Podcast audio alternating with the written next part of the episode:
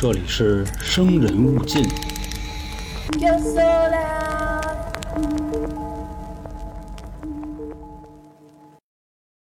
嗨，各位，这里是由春点为您带来的《生人勿近》，我是黄黄。关于微笑狗这个话题呢，真的有不少听众已经找我了，所以今天呢，咱们来讲讲这个故事。我在看完之后呢，发现它本身并不复杂，但是它的背后啊。确实有一些东西可以和大家分析一下。另外呢，大家千万不要忘了关注微信公众号“春点”，里面还有付费节目和下架节目。当然了，下架节目主要都是我讲的，可能涉及了一些敏感的因素吧，所以当时各大平台的审核都没有通过。要不呢，就是后来被举报了。不过我的风格呢，可能没那么搞笑，就不知道您各位喜不喜欢听这一口了。那咱们下面啊，书归正传。首先呢，还是先和大家说一说微笑狗故事的一个始末。我们下面要切换为第一人称。在二零零七年的时候，我和托伦斯约好了采访他结婚了十五年的妻子玛丽。玛丽一开始也欣然接受了，毕竟啊，咱也不是什么专业记者，只是为了给我的大学课程收集一些资料而已。当时我恰巧也在芝加哥，所以我们就约了一天的周末。但不过等我到了他们家之后啊，玛丽却突然把自己反锁在了卧室里，拒绝和我见面，所以场面呢一度就陷入了尴尬。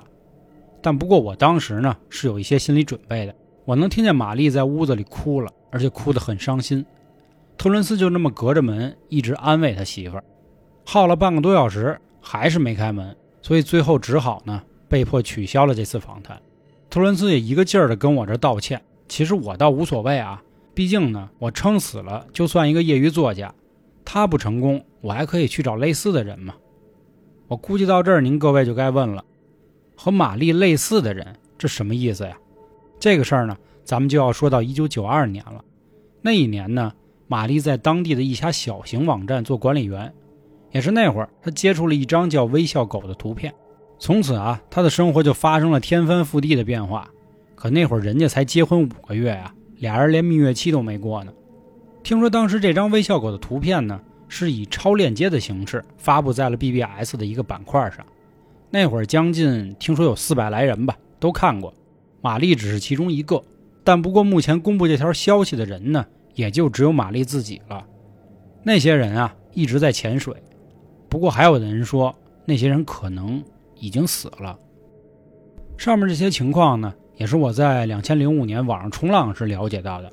说玛丽啊，也算是所有受害者中比较严重的一位了。我当时立刻就去搜索这张图片，结果怎么也找不着，维基百科也没有，各大社区也没有，整的还挺神秘。有一些号称有的呀，也都是黄色网站。点进去之后，你就发现只有笑容诡异的美女，并没有微笑的狗。不过也有人说了。这其实就是一场恶作剧罢了，因为没有人相信一张图片可以把人弄成癫痫的，这他妈不胡闹吗？但我总觉得啊，他们是不是因为害怕看这张图才说出这样的话呢？我之所以有这样的猜想啊，是因为我又后来看到了一个故事，听说在两千零二年的时候，有一个黑客，他用了这张微笑狗的图片袭击了 Something Awful 这个论坛，当时网站并没有瘫痪。而是导致一半的用户都出现了癫痫的症状。当然，这个事儿呢，说真假的都有。还有的人说呀，微笑狗这张图片呢，在九十年代的中后期，以题目为 “Smile, God Love You” 的电子邮件的方式传递。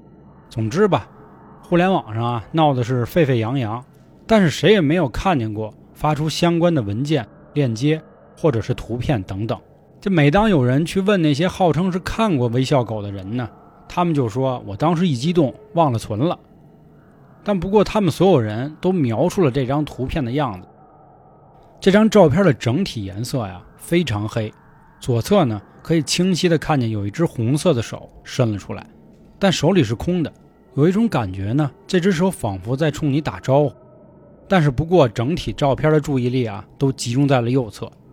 因为这边呢有一只长得很像哈士奇的狗坐在那里，但不过这个狗啊一点都不傻，它咧开着嘴大笑着，还露出了两排很白、很锋利，但是又看起来很像人的牙齿。这张照片的拍摄手法，你感觉是在一间非常黑的屋子里，但是它却开了闪光灯，同时狗的全身啊还伴有大片的红色，也不知道是相机穿透了这只狗，还是狗身上真有什么其他的东西。上述描述的图像啊，也有人说是在他们发生癫痫的时候脑海里出现的画面，一直还挥之不去，有的时候还会不定期的出现在他们的梦里。当时听说呢，有一些人找到了医生，医生说可以开一些药物进行辅助治疗，但是效果很一般。我觉得这里啊，玛丽肯定没有去医院就诊过，要不然不至于我去他们家的时候，他在那儿犯病吧。其实不过那次访问之后呢，我基本上也把这个事儿都忘记了，因为大学生活真的是丰富多彩。可是呢，在2008年的3月，玛丽突然给我发了一封电子邮件：“亲爱的 L 先生，你好。”去年夏天你来访谈我的时候呢，我对我的行为表示非常的抱歉。我希望你能明白，这不是你的错，而是我自己。我意识到啊，我可以更体面的来处理这个情况，但是呢，我没有做到。我希望您可以原谅我，因为当时我非常害怕。你看，十五年来，我一直被微笑狗这个图片所困扰。微笑狗每天晚上都会在我睡觉的时候来找我。我相信您觉得听起来很傻，但我说的都是真的。我的噩梦总有一种难以言喻的内容，这使它和我之前做的所有的梦都不一样。在那场梦里，我不能动，也不能说话，只能那么直直的往前看，而眼前的东西呢，就是那张照片里的场景。我看到他冲我招手，我看到了微笑狗，同时他在跟我说话。当然了，我觉得他已经不能称之为狗了。虽然我不太确定那到底是个什么东西，他跟我说了，只要我能按照他的要求去做，他就会让我安全。而他的要求很简单，就是把这张图片传播给其他人看。我在第一次梦见他之后的一周里，我收到了一个没有回信地址的信封，里面有一张三点五转盘，而当时我瞬间就想到了，这里面应该就有微笑狗的图片。不过当时我想了很久，我可以把它展示给一个陌生人。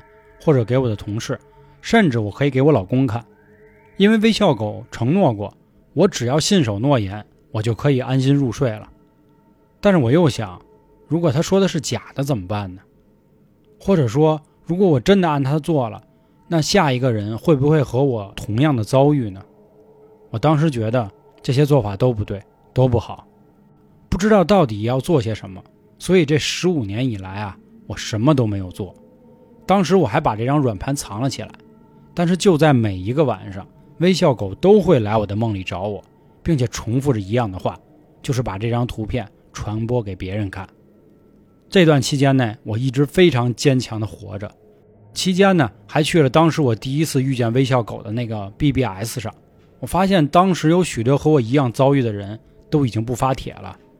我甚至还听说他们其中的一些人都自杀了。而另外那些人呢，始终保持沉默。你感觉他们就像是在这个网络里消失了一样。我真的非常担心他们，因为这也关乎到我自己的生命。所以，我真诚的希望你，Hello 先生，可以原谅我。其实，在去年的夏天，当我决定同意你的访谈的时候，我已经想好了要把那张软盘给你。我其实不在乎微笑狗到底对我有没有撒谎，我只是希望这件事儿可以赶紧结束。毕竟你是一个陌生人，一个和我没有关系的人。但就在我要决定马上把这张软盘给你用来研究的时候，我突然觉得我这样做不对，因为我也是在企图毁了你的生活。对不起，L 先生，我期望啊，我上面说的话可以阻止你对微笑狗的进一步调查。我相信，有一天你一定会遇到一个比我弱、比我堕落、一个会毫不犹豫听从微笑狗命令的人。但是在此之前，在你还没有陷入泥沼的时候，我希望你能停下来。真诚的玛丽。起初我读完这封邮件的时候啊，我倒没有多想。但是到了八月底，托伦斯联系到了我，说他媳妇自杀了。在他清理留下的各种东西、关闭电子邮件账户等等的时候呢，他发现了上面的消息。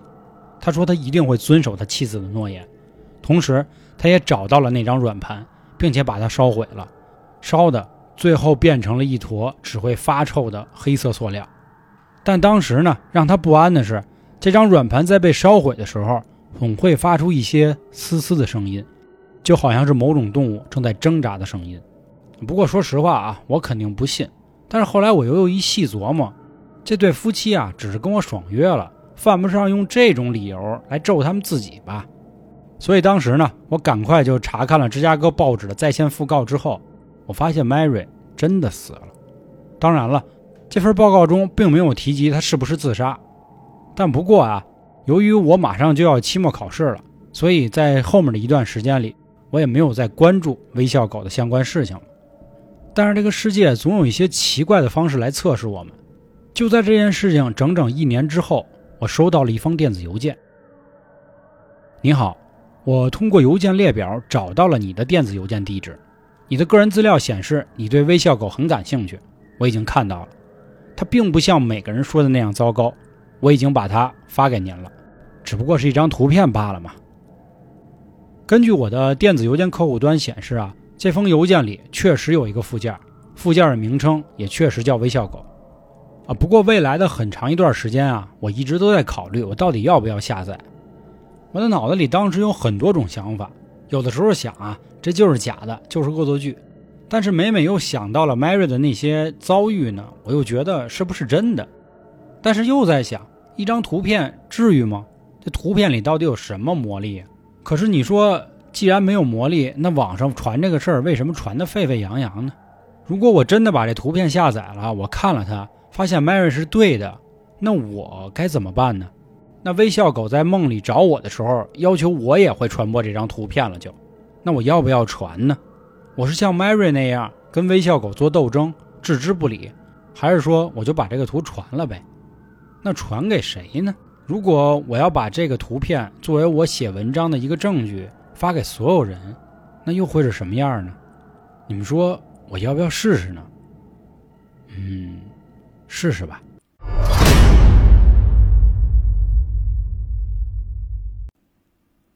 这以上啊，就是整个微笑狗事件的全貌了。因为当时没有所谓的图片啊、内容啊，仅仅是这么一篇帖子，而且又是发布在这个网站上。因为这个网站本身就是会出一些这些怪谈的。这件事到底是不是真，是不是假，我们都不好说。尽管呢，已经有很多朋友说了啊，微笑狗这种图片啊是非常粗糙的 PS 技术。但不过我在这里还是提醒一下各位。我这期节目的封面啊，用的是那种保守版的。这胆子小的朋友还是不要去搜索所谓的原版照片了，因为真的没必要。但是我一开头说了啊，我觉得这件事背后啊，还是有东西可以聊的。那咱们聊点什么呢？首先啊，很多听众都知道我是学园林的，自然也就会一些美术了。为什么要说这个呢？因为我就要先说说所谓的色彩，也就是网传的这微笑狗图片，它怎么就能给人下癫痫了？我们上面提到啊，这个狗的全身呈现大面积的红色，其实，在物理学上说呀，红色光频率最低，波长最长，所以呢，它的衍射能力也就是最强的。这会导致什么呢？在我们眼睛视网膜上聚焦时啊，它形成的图像会比其他的颜色显得更大一些，有所谓的这种膨胀感或者是前进感，所以在视觉上呢，就会有一种十分强烈的压迫感。也会让人们感到紧张，比如咱们在码字的时候，是不是都喜欢用红色来标注这个字体，强调人家看呀？而且你看的时候呢，会感觉这两个标红的字啊还会大一点。在生理学上说呢，红色是一种对人心跳和血液循环都影响很强的颜色，很容易促进肾上腺素和多巴胺的分泌，从而引起人的心跳加速、血压上升，使人力量增强，充满活力。同时啊，也会让人很兴奋、激动、紧张、冲动、愤怒、暴躁等等。所以说，红色呢，还是一种很容易造成视觉疲劳和心理疲劳的颜色。